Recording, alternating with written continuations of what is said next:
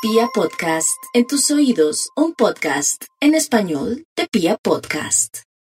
Los leo, esos sí están muy ocupados, es la época del hacer, donde se establecen las bases para los logros que se han de plasmar en hechos más adelante. Y su reto es hacer, crear, construir, revisar, evaluar, y todos los eh, correctivos que realicen y los ajustes con los que sean partícipes han de determinar una evolución futura favorable y muy amable. En el área de la pareja tienen ascendencia sobre la otra persona, pero sus parejas están en crisis y deben ayudarles, colaborarles y participar allí de la mejor manera.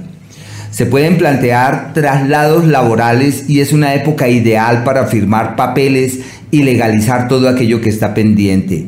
No olviden que su iniciativa y su fuerza es la que da pie a que se abran las puertas. No deben dudar.